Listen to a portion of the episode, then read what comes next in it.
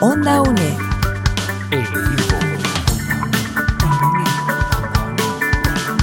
Imagen y sonido, hasta donde estés.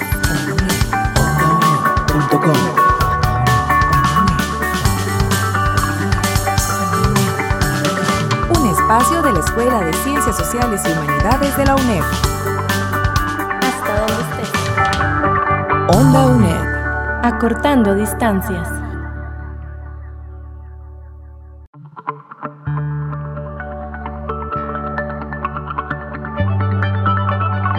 La gente que construye ideas. La gente que transforma el mundo. Sociedades constructivas. En Onda UNED.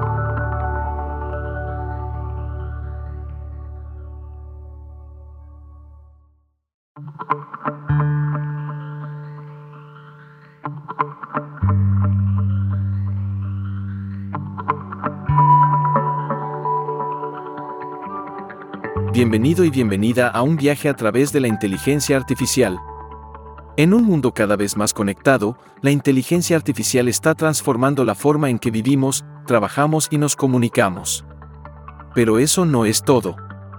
La inteligencia artificial está cambiando la forma en que pensamos y comprendemos el mundo. Yo soy Cecilio, productor de Onda UNED y te voy a estar acompañando en este programa en el que exploraremos la poderosa tecnología que está detrás de la inteligencia artificial. Descubriremos cómo estos modelos pueden procesar enormes cantidades de datos, detectar patrones y tomar decisiones precisas en una fracción de segundo. Exploramos las aplicaciones de la inteligencia artificial en la vida diaria, cómo pueden favorecer o modificar la forma en que desarrollamos nuestros trabajos y algunas perspectivas a futuro. Cómo podría cambiar la manera en que apreciamos el arte y mucho más. Se trata, finalmente, de comprender los desafíos que enfrenta la humanidad sobre cómo encontrar los límites entre la realidad y la ficción? De hecho, ¿qué pensarías si te digo que yo, no existo? Que el Cecilio que te habla no es una persona real. Que en los últimos minutos has estado escuchando una aplicación de inteligencia artificial que sintetiza en audio los textos que me han proporcionado. Así como lo escuchan, Cecilio es una inteligencia artificial que sí, fue entrenada con voces reales, pero las palabras exactas nunca las dijeron las personas que entrenaron esta aplicación. La aplicación es totalmente capaz de decir nuevas palabras usando la voz con la que fue entrenada. Hola, soy José Navarro y hasta donde sé soy un ser humano. Soy productor de Onda UNED y este es un tema eh, muy interesante y a la vez un poco espeluznante, aunque no, la verdad es que no se trata de que nos asustemos con, lo que se viene. Este mundo eh, que se nos viene en el futuro y en un futuro próximo requiere de que tengamos las habilidades y las capacidades de adaptarnos. Eh, ya lo dice el reconocido historiador israelita Yuval Harari, eh, los humanos debemos desarrollar eh, dos habilidades muy importantes como son la inteligencia emocional y el equilibrio mental. Eh, y a la vez lanza la pregunta de si tenemos la habilidad mental y la inteligencia emocional para reinventarnos repetidamente.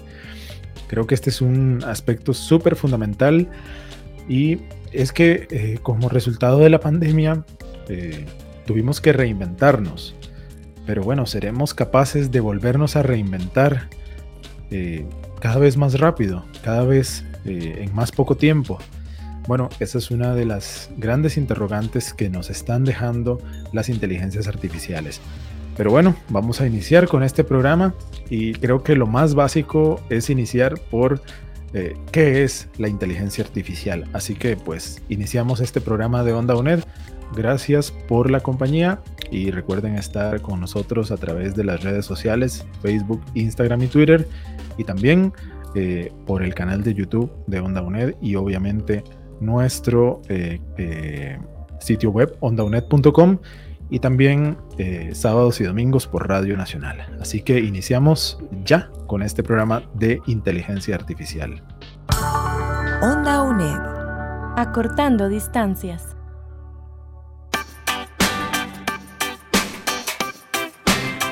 ¿Sabías que? La inteligencia artificial es la capacidad de las máquinas para imitar la inteligencia humana. Pero, ¿cómo lo hacen? La inteligencia artificial se basa en los algoritmos y modelos matemáticos que permiten a las máquinas procesar grandes cantidades de datos, identificar patrones, tomar decisiones y aplicar el autoaprendizaje. Estos algoritmos y modelos son entrenados con datos y a medida que reciben más datos, su capacidad para tomar decisiones precisas mejora. Para ponerlo en palabras muy simples, a un programa de computación basado en un modelo de lenguaje le sometemos a un entrenamiento en el que se le suministra tanta, pero tanta información que aprende, entre comillas, a razonar a elaborar respuestas propias y a realizar operaciones que antes se consideraban propias solamente de los humanos. Ahora, imagínate, al ser una máquina, su velocidad de aprendizaje es mayúscula. Lo que a nosotros nos ha llevado años aprender, a una inteligencia artificial le puede tomar días y en un futuro horas. Pronto tendrán la capacidad de conducir vehículos mejor que el promedio de la gente. Podrán pintar mejor que el promedio de la población podrán resolver teoremas matemáticos que personas llevan muchos años tratando de encontrar una respuesta. O tal vez sean capaces de diseñar mejores vehículos, mejores y más aerodinámicos aviones. Los límites de la ciencia y la ingeniería siendo continuamente llevados a sus extremos. ondaunet.com Acortando distancias. Por cierto, esta es la voz de Diana Bokenford. Ella es productora de Onda UNED y si existe es una persona real también. Pero ¿por qué de repente este tema se ha vuelto eh, tan popular en los últimos días o meses? Es el tema de moda. Bueno, escuchemos a Diana nuevamente que nos cuenta por qué. Chat GPT es un sistema de chat con inteligencia artificial de los más avanzados y más capaces de los últimos tiempos, capaz de responder a cualquier cosa que le pidas. Está entrenada para mantener conversaciones de manera que, solo con hacerle preguntas, las entenderá y elaborará una respuesta. Fue desarrollado por la empresa OpenAI es un modelo con más de 175 millones de parámetros y entrenado con grandes cantidades de texto para realizar tareas relacionadas con el lenguaje, desde la traducción hasta la generación de texto. OpenAI fue fundada en 2015 como una organización sin fines de lucro. Originalmente su intención era que, conociendo los sesgos y riesgos que implica una inteligencia artificial general, quieran asegurarse de que tal tecnología se desarrolle de forma segura y que sus beneficios se distribuyan equitativamente para toda la sociedad. Aunque parece que van camino a la privatización y se estima que en el 2014 la empresa tendrá un valor de mil millones de dólares. Elon Musk fue uno de ellos. El magnate, aún a favor de la inteligencia artificial, siempre ha manifestado su temor a robots, cuya inteligencia supere a la de los seres humanos, y cree que la inteligencia artificial es la mayor amenaza para la humanidad. En 2019 presentaron GPT-2, Generative Pre-Trained Transformer, o Transformador Preentrenado Generativo y en 2020 GPT-3. Sin embargo, no estaban accesibles al público hasta que al 30 de noviembre del 2022 se abrió su acceso y en tan solo dos meses alcanzó la cantidad de usuarios que a Facebook le tomó 5 años alcanzar y a Twitter 12 años. Repito, solo dos meses. Más recientemente, el 15 de marzo del 2023, se presentó la más reciente versión GPT-4. Onda UNED. Acortando distancias. Bien, y como les prometimos, en este programa vamos a entrevistar a ChatGPT. Vamos a hacerle preguntas. ¿Quién sos? Soy ChatGPT, un modelo de lenguaje de inteligencia artificial entrenado por OpenAI. ¿Qué podés hacer? Puedo hacer muchas cosas, entre ellas, responder preguntas, puedo proporcionar información sobre una amplia variedad de temas, desde historia y ciencia hasta tecnología y cultura pop, generar texto, puedo crear textos, ya sean ensayos, artículos, historias o incluso poesía. Traducción de idiomas, puedo ayudar a traducir textos de un idioma a otro. Asistencia en tareas. Puedo ayudar con tareas escolares, como matemáticas, ciencias, historia, etc. Creación de contenido. Puedo ayudar a generar contenido para sitios web, blogs y redes sociales. Ayuda en la toma de decisiones. Puedo ayudar a tomar decisiones proporcionando información relevante y recomendaciones. En resumen, puedo ayudar en una variedad de tareas que involucren el procesamiento del lenguaje natural. ¿Y qué no puedes hacer? Como modelo de lenguaje de inteligencia artificial, hay algunas cosas que actualmente no puedo hacer, tales como sentir emociones, aunque puedo comprender y generar texto que incluye emociones, como la alegría o la tristeza, no puedo sentir emociones por mí mismo. Realizar tareas físicas. Como modelo de lenguaje, no tengo la capacidad física para realizar tareas que requieren habilidades manuales, como cocinar o armar muebles. Tomar decisiones autónomas. Aunque puedo ayudar a proporcionar información y recomendaciones, no tengo la capacidad de tomar decisiones autónomas por mí mismo. Siempre dependo de las instrucciones que se me proporcionan. Tener una comprensión completa del mundo, aunque tengo una gran cantidad de información almacenada en mi base de datos, mi conocimiento está limitado a lo que se ha registrado en mi base de datos. Por lo tanto, es posible que no tenga acceso a la información más reciente o que no comprenda ciertos contextos culturales o sociales. En resumen, aunque soy una herramienta poderosa en el procesamiento del lenguaje natural, todavía tengo limitaciones y no puedo realizar todas las tareas que un ser humano puede realizar. ¿Quiénes te crearon? Fui creado por OpenAI, una organización de investigación en inteligencia artificial con sede en San Francisco, California. OpenAI fue fundada en 2015 por un grupo de empresarios y expertos en tecnología, incluidos Elon Musk, Sam Altman, Greg Brockman y otros, con el objetivo de crear inteligencia artificial avanzada de una manera segura y beneficiosa para la humanidad. Bueno, aquí eh, ChatGPT nos sigue respondiendo, nos habla sobre OpenAI, que es la empresa que, ha creado este modelo GPT, y nos lo vende casi que de forma panfletaria, hablándonos maravillas de OpenAI. Por eso es importante que cuando obtengamos respuestas también sepamos ir filtrando eh, la información que nos va dando. Evidentemente no nos va a hablar aquí de, de aspectos negativos o sobre las alianzas que tiene con eh, grandes empresas del sector como Microsoft, por ejemplo. Onda. Acortando distancias.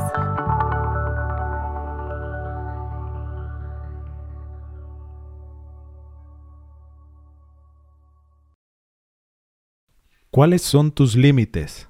Como modelo de lenguaje de inteligencia artificial, tengo ciertas limitaciones en cuanto a lo que puedo hacer y lo que no puedo hacer. Algunos de mis límites son. No tengo capacidad de percepción del mundo real, no puedo ver, oír, tocar, saborear o oler el mundo como lo hacen los humanos. No puedo realizar tareas físicas, como mover objetos, levantar cosas, conducir un automóvil, entre otras cosas. No tengo emociones, aunque puedo proporcionar respuestas que se parecen a las respuestas emocionales humanas, en realidad no siento emociones ni tengo una conciencia propia. No puedo tener una comprensión completa del mundo, aunque puedo proporcionar sugerencias y recomendaciones, no tengo la capacidad de tomar decisiones por mi cuenta. En resumen, aunque tengo muchas capacidades y puedo proporcionar respuestas útiles a muchas preguntas, todavía hay muchos límites en lo que puedo hacer y cómo lo hago, y siempre es importante tener esto en cuenta al interactuar conmigo. ¿Crees que exista un riesgo para los humanos con la inteligencia artificial? La inteligencia artificial es una tecnología poderosa y en constante evolución que tiene el potencial de ser muy beneficiosa para la humanidad. Sin embargo, también existen preocupaciones legítimas acerca de los riesgos y peligros asociados con su desarrollo y uso. Uno de los mayores riesgos que se asocia con la inteligencia artificial es la posibilidad de que los sistemas de IA desarrollen comportamientos no deseados o inesperados que puedan ser perjudiciales para los humanos. Además, también existe la preocupación de que la inteligencia artificial pueda ser utilizada para fines malintencionados, como el espionaje, la manipulación de la información o el control de sistemas críticos. Otro riesgo importante es el potencial de la inteligencia artificial para reemplazar o desplazar a los trabajadores humanos, lo que podría tener consecuencias económicas y sociales significativas. Es importante tener en cuenta que, aunque existen riesgos y desafíos asociados con la inteligencia artificial, también hay muchas oportunidades para que esta tecnología beneficie a la humanidad. ¿Existen en la actualidad proyectos que combinen modelos de lenguaje como GPT con la robótica? Sí. Hay proyectos actuales que combinan modelos de lenguaje como GPT con la robótica. Estos proyectos buscan desarrollar robots que sean capaces de comunicarse de manera más natural y efectiva con los seres humanos, utilizando tecnologías de procesamiento de lenguaje natural y aprendizaje automático. Por ejemplo, algunas empresas están trabajando en robots asistentes que utilizan modelos de lenguaje como GPT para comprender y responder a las preguntas y solicitudes de los seres humanos. Estos robots pueden ser utilizados en diferentes entornos, como hospitales, tiendas o empresas, para ayudar a los clientes o pacientes a encontrar la información que necesitan o para proporcionar asistencia en tareas específicas. ¿Las preguntas que te hacen son tratadas de forma confidencial o alguien puede leerlas? No tengo la capacidad de acceder a la información de los usuarios ni de leer las preguntas que me hacen. Todas las preguntas y respuestas son procesadas por el sistema informático de forma automática y anónima, sin que se almacene información personal o identificable de los usuarios. Es importante destacar que la confidencialidad y la privacidad son fundamentales en la relación entre los usuarios y los sistemas de inteligencia artificial. ¿Es verdad que la inteligencia artificial por sí misma no es que accede directamente a la información de los usuarios? Simplemente un programa que recibe unos datos y da como respuesta otros. Lo que sí es importante es tener en cuenta que eh, va a depender mucho de cada empresa sobre cómo manejen los datos de las personas usuarias, así que es importante leer siempre las condiciones de uso de cualquier tipo de aplicación. Muchas gracias por tus respuestas. ¿Podrías finalizar esta entrevista con un chiste sobre inteligencias artificiales? Por supuesto, aquí te va uno. ¿Por qué las inteligencias artificiales se llevan bien con las matemáticas? Porque siempre siguen la lógica binaria, o se entiende o no se entiende. Muchísimas gracias por conversar conmigo. Ha sido un placer conversar contigo y responder a tus preguntas. No dudes en contactarme de nuevo si necesitas más información o tienes alguna otra pregunta. Que tengas un buen día. Onda UNED Acortando distancias. En realidad los debates están a la orden del día. Eh, otro de los temas muy preocupantes es el uso de estas eh, inteligencias artificiales en la educación. Eh, por ejemplo, muchas personas se preguntan si los estudiantes usarán estas herramientas para hacer sus tareas. la academia tendrá que tratar de resolver y cambiar también ciertas formas de evaluación que actualmente se utilizan. Eh, sobre esto quiero recomendarles una transmisión que se hizo acá en Onda UNED que se tituló Aprender en tiempos de inteligencia artificial que pueden encontrar en el canal de YouTube de Onda UNED y también en nuestro sitio web ondauned.com. Así que eh, creo que esta producción les puede ayudar mucho también a a continuar con este debate que debe seguir. Y recientemente el semanario Universidad publicó una nota del académico uruguayo Jorge Mayfood, eh, quien trabaja en la Universidad de Jacksonville en Florida eh, y que sometió a ChatGPT a uno de los exámenes eh, que cada semestre toman estudiantes de distintos estados y continentes en este caso, ChatGPT aprobó el examen con 84 sobre 100. Pero bueno, no nos vayamos muy lejos. En, Costa Rica, el académico de Agenda Joven de la UNED, Anthony García Marín, hizo el ejercicio de que ChatGPT respondiera una eh, muestra de un examen de admisión de la Universidad de Costa Rica y los resultados los planteó en el blog de Agenda Joven, publicado el 10 de febrero de 2023 y se titula ¿Podría una inteligencia artificial ganar el examen de admisión de una universidad pública en el país? Así que eh, vamos a conversar con Anthony sobre esto eh, y vamos a conocer este ejercicio que él hizo. ¿Cómo se te ocurrió? Sí, lo primero fue em, la cantidad de noticias, la cantidad de personas hablando del tema. ¿verdad? Se convirtió como un trending topic y este, pese al uso que hacemos a diario de, diferentes inteligencias artificiales con nuestro dispositivo, eh, el celular, eh, era, más, era más frecuente eh, que se hablara de inteligencia artificial, ¿no? Y esto se debió definitivamente al uso o a la publicación del chat este, GPT. Y entonces con esto eh, lo que se me ocurrió fue hablar justamente de esta inteligencia artificial que eh, en los últimos meses venía dando. Eh, sale en noviembre del año pasado la, forma pública, ya se venía trabajando, estamos incluso hoy en la versión número 4. El día martes salió la versión 4 y el día de hoy, o más bien ayer, hace 16 horas aproximadamente, salió Copilot de Microsoft porque eh, Microsoft invierte una cantidad de dinero significativa en este proyecto de Open, este, eh, de los creadores de ChatGPT, y la idea es integrar la inteligencia artificial a la suite ofimática que tiene Microsoft, al Word, al Excel, PowerPoint, en el Office 365. Entonces, al haber tanta discusión sobre el tema, este, creí que era necesario discutir sobre la historia de la inteligencia artificial y, que la venimos utilizando a diario, ¿no? Entonces, ese era como el principal objetivo. Ahora, para escribir esto, eh, lo que hice fue buscar como qué podría mostrar, qué podría llamar realmente la atención sobre esto y se ocurrió en, en ese caso hacer la prueba de actitud académica de la universidad. Eh, muchas veces se confunde como un examen, pero es una prueba diagnóstica que permite ver aptitudes para eh, estar en la universidad. Entonces, lo que varios estudios han mostrado es la validez predictiva de la prueba de actitud académica para la permanencia en la universidad. Entonces, las personas que nos gusta o estudiamos el tema de la permanencia universitaria, el tema de la prueba de actitud académica siempre ha sido uno de los temas. En Costa Rica, de los años 75, 80, principalmente el TEC, la UCR, han hecho estudios sobre la validez predictiva de la práctica académica para determinar la permanencia estudiantil o lo que en algún momento se le llamó la, el abandono, la, la deserción, ¿verdad? que actualmente le, le, podríamos decir como una interrupción de estudios.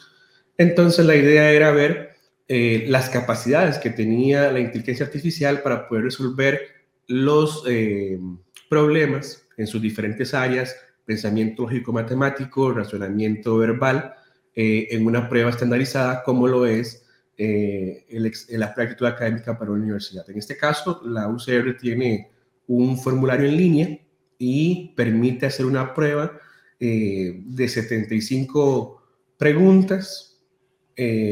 para el año 2022 solo se, se utilizaron 50 de ellas y con estas 50 preguntas se puede predecir la permanencia de un estudiante en la universidad.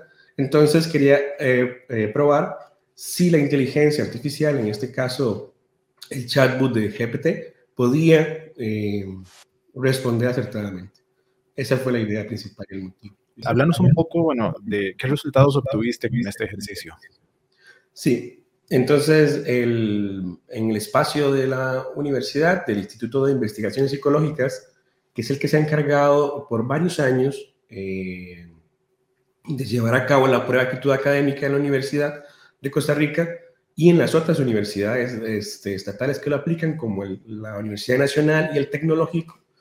Eh, entonces, la prueba está dividida en cuatro secciones. Uno que tiene que ver con el razonamiento matemático, la comprensión lectora, completar este, palabras y el tema de asociaciones o analogías. Entonces, eh, hay 75 reactivos eh, posibles, en este caso, para que uno pueda probar. Y lo que yo hice fue, eh, sin ver la respuesta, sin cuestionarme la pregunta, copié la pregunta al chat y puse las opciones de respuesta para hacerlo. Lo, lo probé en dos formas. Uno, poniendo las opciones que traía el, examen en un primer momento y lo otro fue pues, sin las este, opciones de la, de la A hasta la E. Eh, fueron dos ejercicios que hice. Entonces me concentré en el que le daba las opciones eh, del examen, porque el examen ya venía con estas opciones. Entonces me decanté que esa era la mejor forma y no que este, pudiera responder simplemente con la pregunta, pese a que lo puede hacer, ¿no? Entonces, en este caso, eh, ¿cómo funciona desde la generación 3? Lo que hace es eh, el chat GPT, en este caso, lo que hace es predecir cuál es el conjunto de palabras más probable mm, acorde al prompt que usted ingresó, ¿no? Al conjunto de palabras. Entonces, tenemos una serie de variables predictoras y unas variables a predecir. En este caso, mediante el lenguaje natural, que es la forma en que está programado eh, este chat, entonces lo que hace es dar la respuesta más probable. Entonces, el entrenamiento que tuvo la inteligencia artificial con más de 45 terabytes este, lo que hace es encontrar estas palabras y lo que hace es cuál es la más probable. Por ejemplo, si yo busco en Google,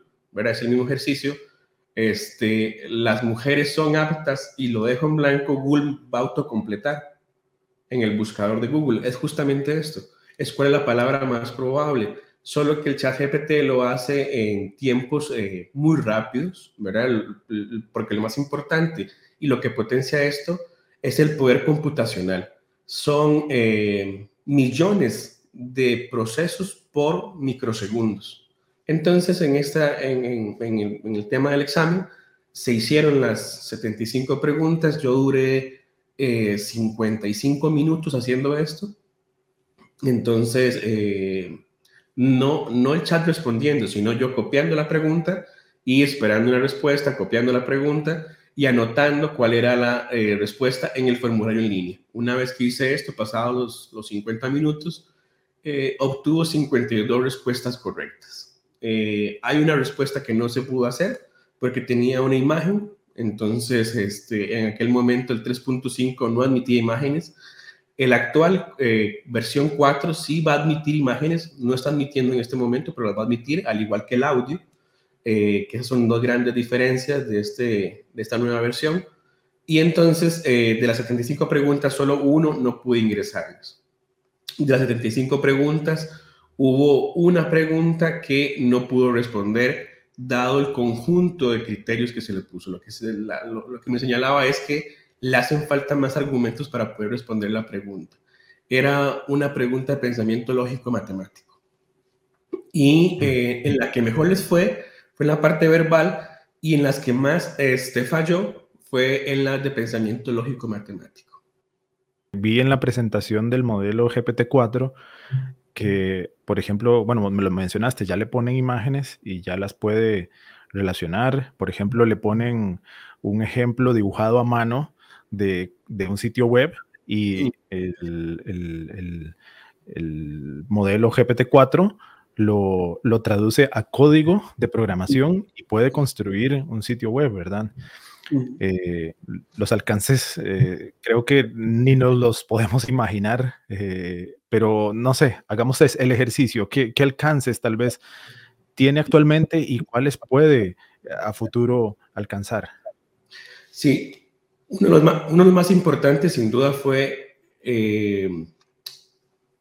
la la apuesta, eh, que, apuesta que hizo Microsoft por esta eh, tecnología.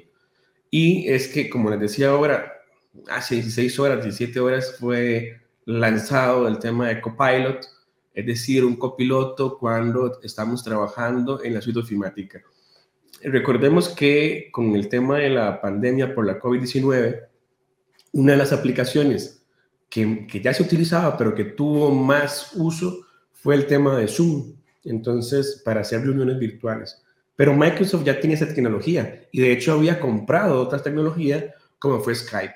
Entonces, eh, ¿qué es lo que tenemos ahora con esta posibilidad de integrarlo a diferentes aplicaciones cuando ya tiene audio y cuando ya tiene eh, procesamiento de imágenes? Una de ellas es la que usted señalaba y lo que Microsoft ha venido apostando, que es lo que llama low code, y es que las personas pueden programar sin tener conocimientos de programación, ¿verdad? Eh, mediante una serie de preguntas pueden hacerlo. Entonces, imaginémonos este, que estamos trabajando en la oficina y estamos trabajando en Excel y entonces ocupamos de hacer una presentación gráfica como gráficos, algunas tablas. Ya no ocupamos saber las fórmulas, sino con una serie de preguntas y Copilot, que es finalmente este chat GPT integrado en Microsoft, podría responder y crear los gráficos que uno requiere. Estamos en una reunión de Zoom, está activado el, Copilot, entonces toma anotaciones de la reunión, los puntos más importantes. Yo le digo, bueno, José, tienes que enviar un correo a la persona directora del programa audiovisuales en esta línea. Eh, acordamos una reunión para tal fecha. Entonces, como Microsoft tiene un ecosistema de aplicaciones, como es el correo electrónico Outlook, el tema de tareas, eh, tiene Project, tiene este, el Word, entre otras, entonces lo que va a hacer es un resumen de las tareas, va a asignar tareas, este, va a mandar un correo electrónico, en tanto usted simplemente le dé estas acciones. Entonces, eh, vamos a tener un asistente dentro de la reunión para tomar una bitácora, para tomar tareas y demás.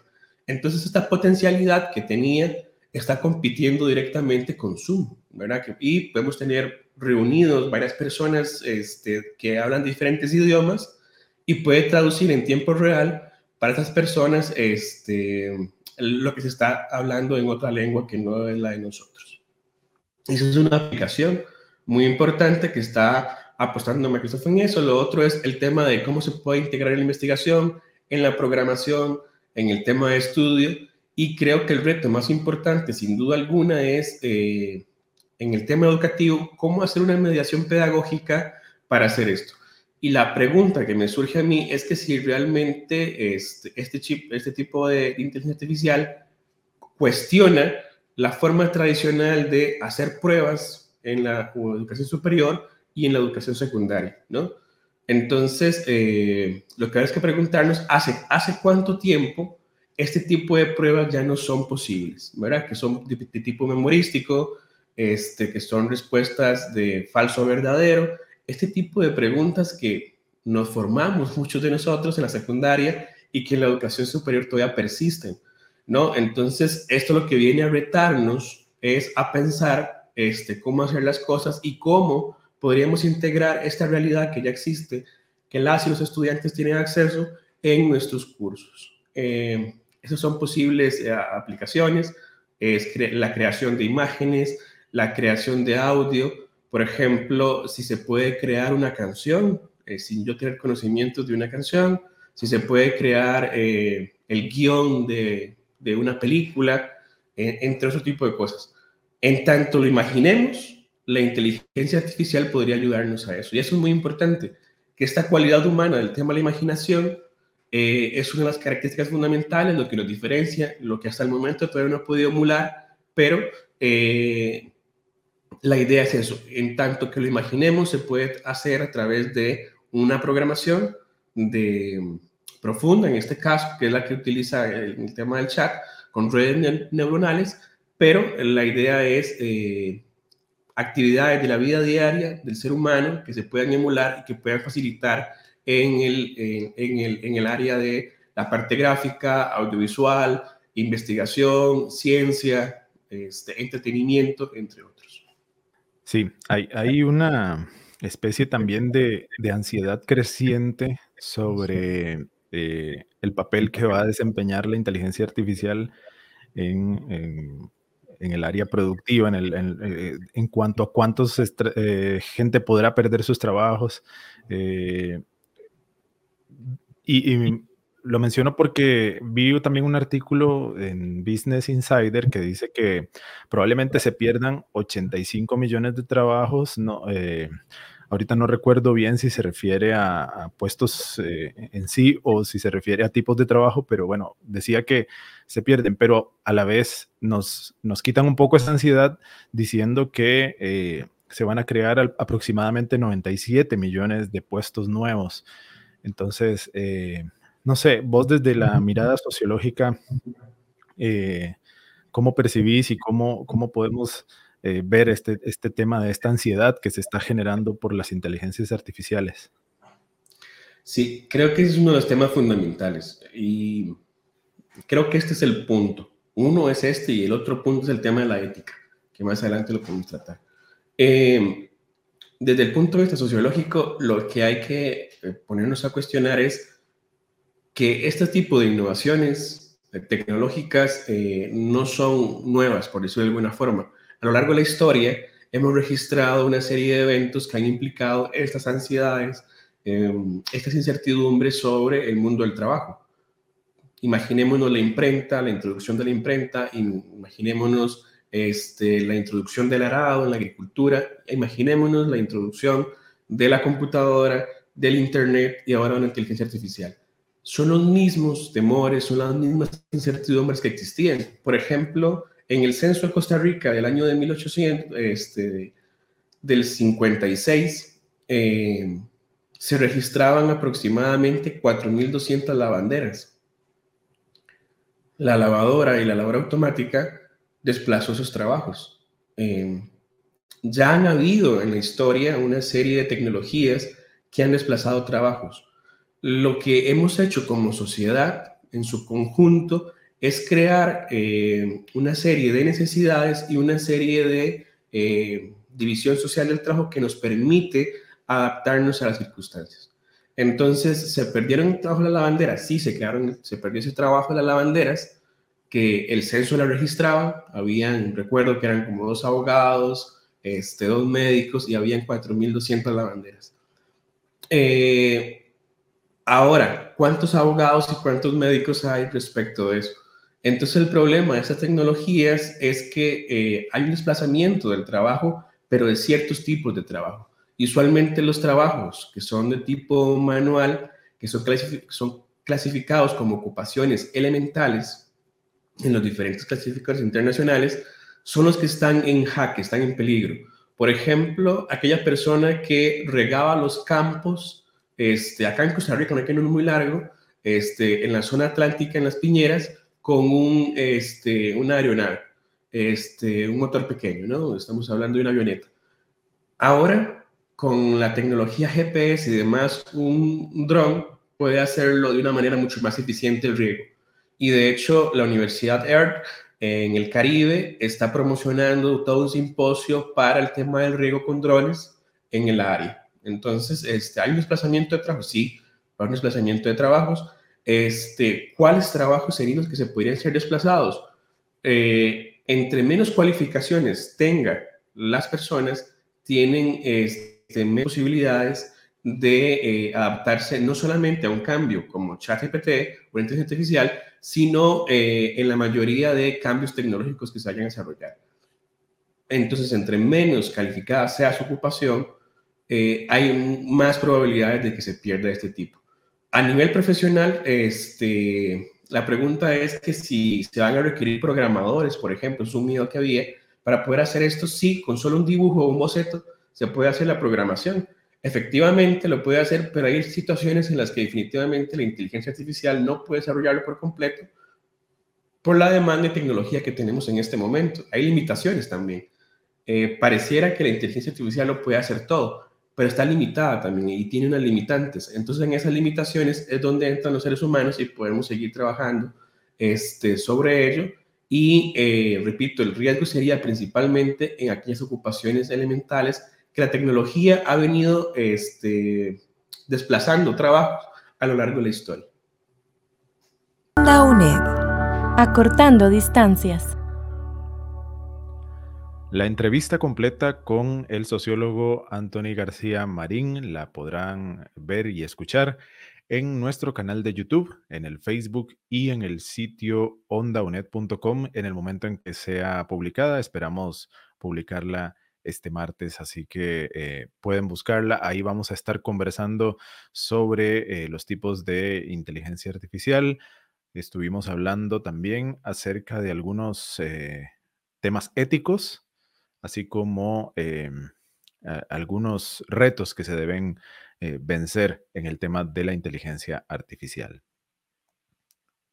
En el tema ético, hemos querido traer un ejemplo, un testimonio de una situación ocurrida eh, con una eh, aplicación de inteligencia artificial eh, en la cual se usó la voz de un locutor costarricense, un locutor profesional, para entrenar un modelo de eh, sintetización de voz eh, a través de texto.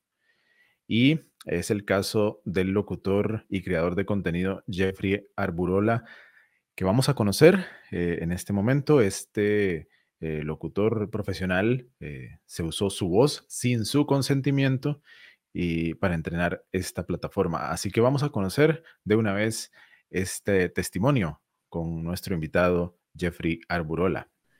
Lo que pasó fue que entre más yo leía información de lo que era la parte de inteligencia artificial, eh, yo le comentaba a mi novia como yo, yo nunca voy a trabajar eh, en esto.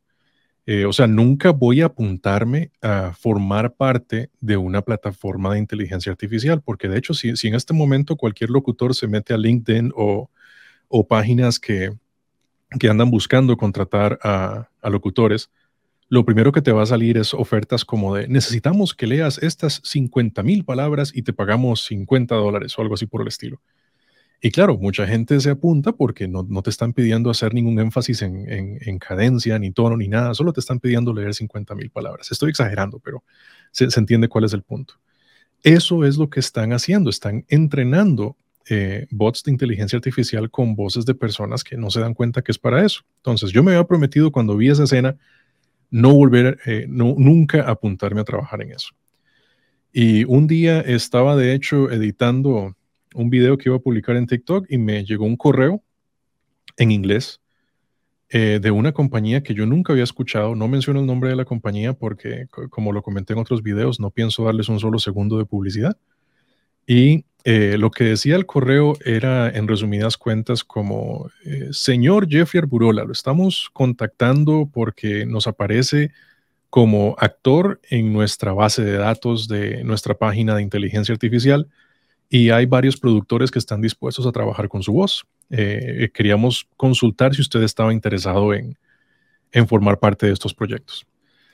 Y eh, en la industria eso es muy común. De hecho, eh, a uno le llegan correos todos los días de, marcas o diferentes plataformas que quieren colaborar con uno. Entonces, uno tiene que cuidarse mucho porque hay un buen porcentaje que, son, que es fraude. Entonces, eh, yo originalmente pensé como, no, esta compañía tiene que ser algo fraudulento, es algo que, que, simplemente están intentando capturar información mía porque no recuerdo en ningún momento haberme apuntado a trabajar con ellos. Y revisando los enlaces que venía el correo, revisando el, el dominio al cual estaba asociado el dominio del correo, eh, me doy cuenta que en efecto es una página real, eh, está eh, ubicada en The Isle of Man, eh, no, sé cómo se diría en español, si es la isla del hombre o algo así, pero queda como entre Irlanda e Inglaterra, o sea, justo ahí en, Europa, ¿verdad?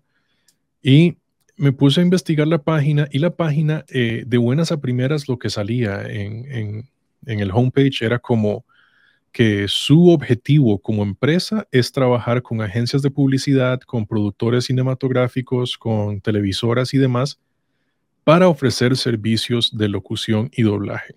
Entonces, nuevamente se me pararon las antenitas y yo, ¿cuáles son los objetivos de esta página y por qué quieren trabajar conmigo? Y eh, vi que en su modelo usted podía crearse un perfil con ellos y subir ejemplos de audios eh, y venderlos a su plataforma con la consigna de que usted no hace dinero sino hasta que un productor se apunte a querer utilizar tu voz.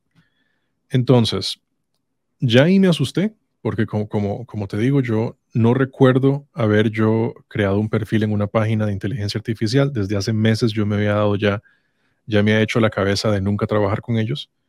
Y calmadamente le, respondí al correo a la persona que me lo envió. Yo le comenté, mira, recibí este correo. Eh, quisiera dejar claro primeramente que no estoy interesado en trabajar con ninguna plataforma de inteligencia artificial pero yo no creé ningún perfil con ustedes. Me gustaría saber qué es lo que está pasando. Y eso dio cabida a compartir correos eh, en varias ocasiones. Eh, la persona que me escribió originalmente claramente no se presenta como una empresa fraudulenta porque ante la ley es un negocio legítimo. Pero sí me comentó que había un perfil que estaba registrado con mi nombre y la razón por la cual ellos dieron con mi eh, correo es porque en uno de los audios que subieron fue un video y fue un video mío de TikTok. En TikTok yo tengo campañas que he hecho para Credix, eh, campañas que hice para Liberty, tengo un video que también había hecho para Bavaria y eh, esos videos pueden ser descargados por cualquier persona. O sea, el simple hecho de que mi voz esté allá afuera, que yo haga videos, eh, es algo que me han comentado que cualquier persona puede ser víctima, no solo yo, no solo un locutor, y eso lo entiendo. Pero cuando me dijeron que utilizaron esos audios y esos videos para, para la, elaboración de ese perfil, ya ahí sí me molestó bastante, porque como les comenté a ellos, yo no hice ese perfil. ¿Qué procedimiento tienen ustedes para verificar qué persona o, que la persona que esté subiendo el audio en efecto tenga los derechos eh, detrás de esos, de esos videos? Y eh, me comentaron que la plataforma tiene la misma, eh, el mismo método de verificación de YouTube o TikTok, que cuando vos vas a subir un video a YouTube o un video a TikTok, usted nada más tiene que darle clic a una cajita que dice, hey, ¿tenés los derechos de este contenido? Sí, y listo, eso es todo lo que ellos hacen. Y eh, ellos me comentaron que me estaban contactando porque ya varios productores habían escuchado mi voz y que estaban interesados en trabajar conmigo. Y lo, lo ponen como si fuera algo bonito, ¿verdad? Pero pero yo, yo inmediatamente les, les, les, dije que no, que no estaba interesados en ese proceso y les pedí que, que por favor eliminaran todo audio, todo video que tuvieran míos. Y la persona, eh, el corresponsal de, de, esa, de, esa, compañía me escribió de vuelta, eh, me garantizó que mi voz nunca va a estar disponible para el uso de ningún productor, o sea que eh, ellos lo contactan a uno por correo para obtener esa luz verde y poder eh, eh, ofrecer la voz en un servicio eh, de suscripción. Entonces ellos me dijeron que listo, que ya mi voz no va a formar parte nunca de ese servicio, pero que ya mi voz había sido utilizada para entrenar el bot de AI de la empresa. Entonces ellos me dijeron que una vez que se pasa esa parte, que ya no hay vuelta atrás, o sea que usted no le puede indicar a un bot de inteligencia artificial de las mil y un voces que te hemos cargado el día de hoy, desaprenda todo lo que aprendió de esta.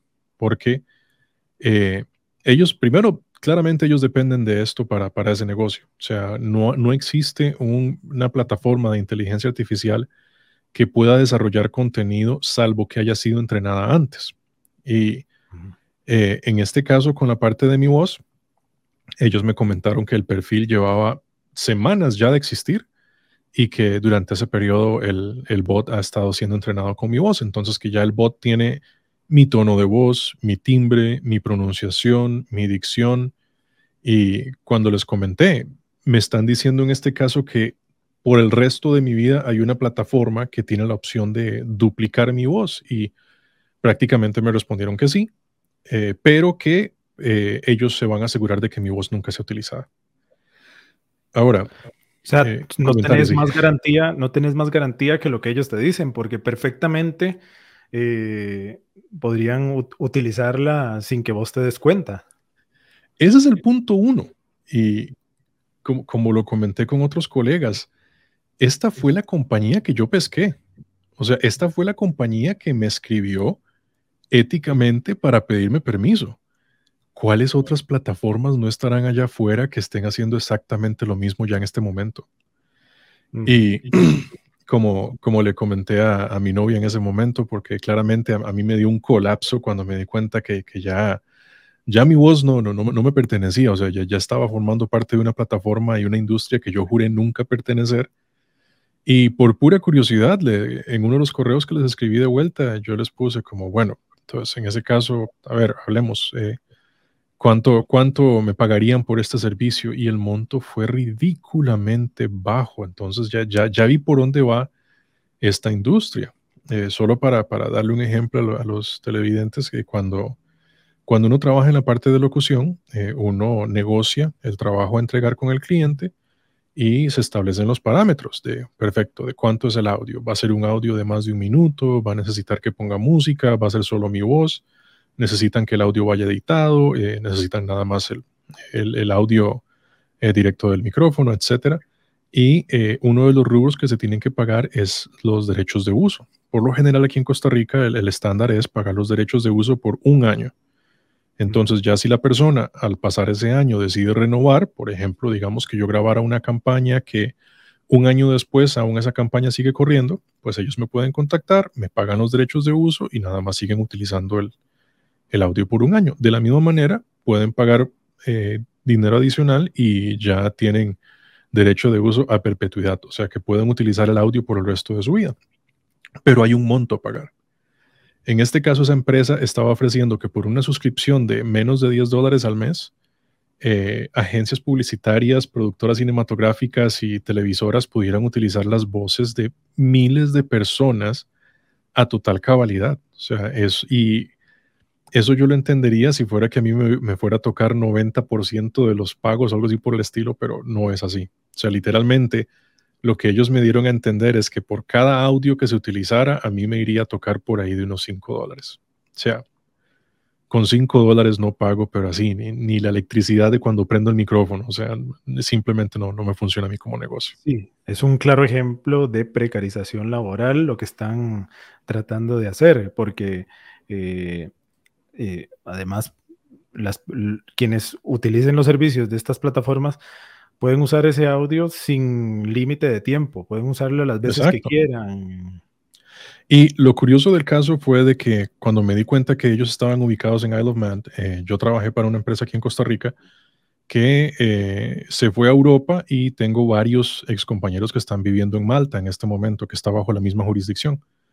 Y me contacté con varios de ellos para, para consultar respecto a qué posibilidades tenía yo para defenderme. O sea, si, si en efecto había alguna ley internacional que me pudiera ayudar como para, para darle frente a, a esta situación. Y me llevé una mega decepción cuando me di cuenta que la ley me tiene completamente desamparado, porque en la Unión Europea, ni siquiera Estados Unidos aún, porque en Estados Unidos aún está bastante gris el asunto. Todo lo que está pasando en este momento, de la mayoría de situaciones que están como en tela de duda eh, legal, está pasando en Europa, porque la Unión Europea aprobó que era completamente legal eh, dar contenido a los bots de inteligencia artificial para entrenarlos, porque ellos lo compararon como ir a un museo. O sea, que si yo quiero ser un pintor, yo puedo ir a un museo ver la Mona Lisa, inspirarme en esa pintura y recrear pinturas que sean parecidas, pero que siempre y cuando yo no pinte Mona Lisas, no estoy cometiendo un crimen. Entonces, eh, yo me contacté a, un abogado eh, que es compa de un compa y él me comentó exactamente lo mismo, que en este caso, esta empresa de inteligencia artificial, ellos tienen mi voz, eh, no tienen la aprobación para que la vayan a utilizar, pero que si en algún momento se llegara a dar un error y se utilizara mi voz, siempre y cuando el robot no utilice las mismas palabras de los audios que, utilizaron míos para alimentarlo, en la misma secuencia, con el mismo tono de voz, con la misma pronunciación, el robot no está cometiendo un crimen. O sea, siempre y cuando haga contenido original, aún si es mi voz la que está sonando, no tengo nada de cómo defenderme porque, de acuerdo a la Unión Europea, no hay forma posible de ponerle un copyright a la voz. Y eso lo entiendo. Es, es como intentar de ponerle copyright al trazo de la mano o, a una, eh, iba a decir el ejemplo, una firma, pero no, a la, forma de escribir de alguien. O sea, es, es algo imposible, pero siento yo que la ley tiene que ponerse al día y darse cuenta como, hey, entiendo, es complicado el asunto, pero ya estamos llegando a puntos donde hay que discutir, ver qué se puede hacer. Sí, eh, es decir, en resumen, aunque ellos te dijeron que no la van a usar, si la usan, tampoco va a haber ninguna consecuencia. Eh, Exacto, no, no, tengo forma de cómo debatirlo, por decirlo así. Onda UNED, acortando distancias. La entrevista completa con Jeffrey Arburola la puede también encontrar en el canal de YouTube, en el Facebook y en ondauned.com en el momento en que sea publicada.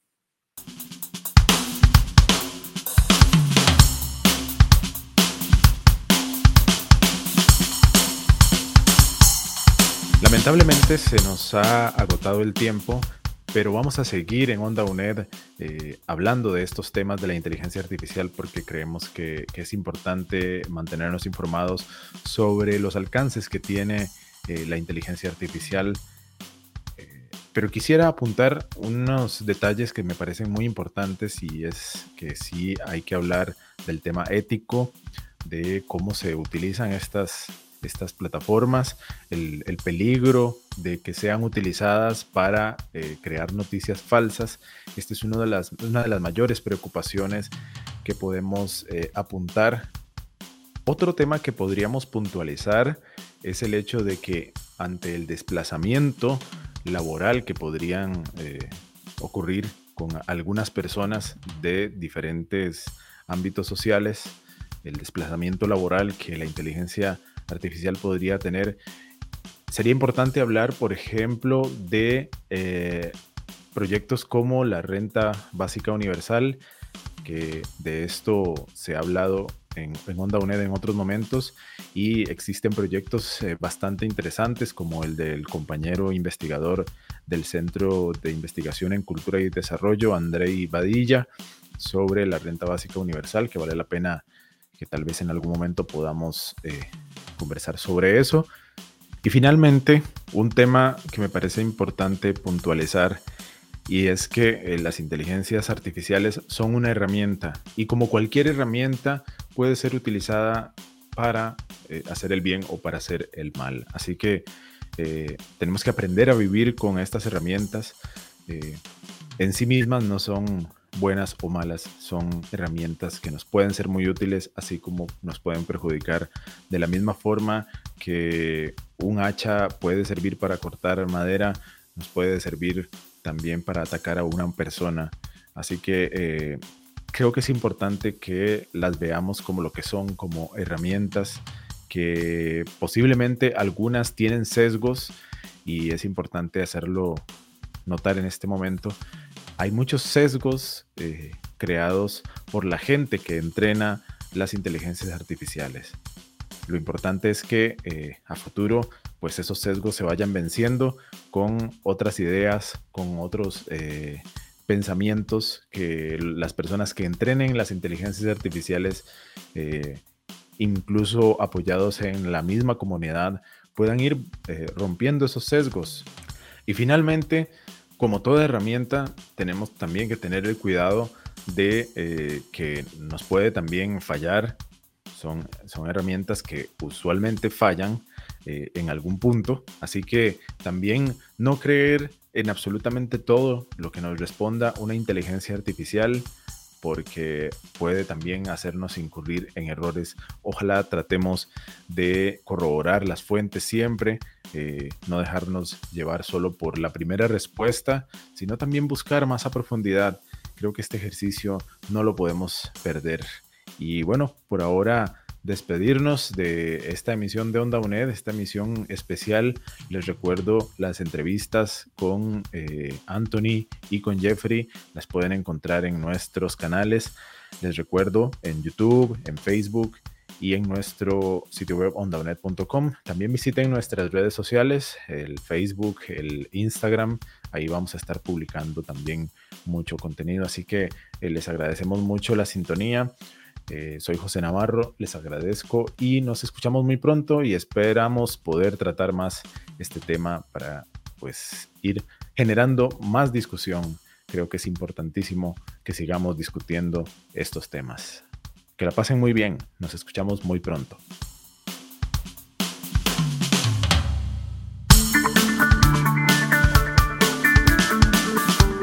Onda UNED.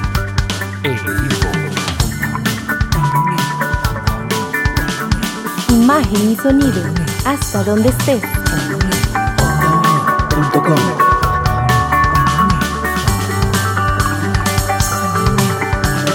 Un espacio de la Escuela de Ciencias Sociales y Humanidades de la UNED. Hasta donde estés. Onda UNED. Acortando distancias.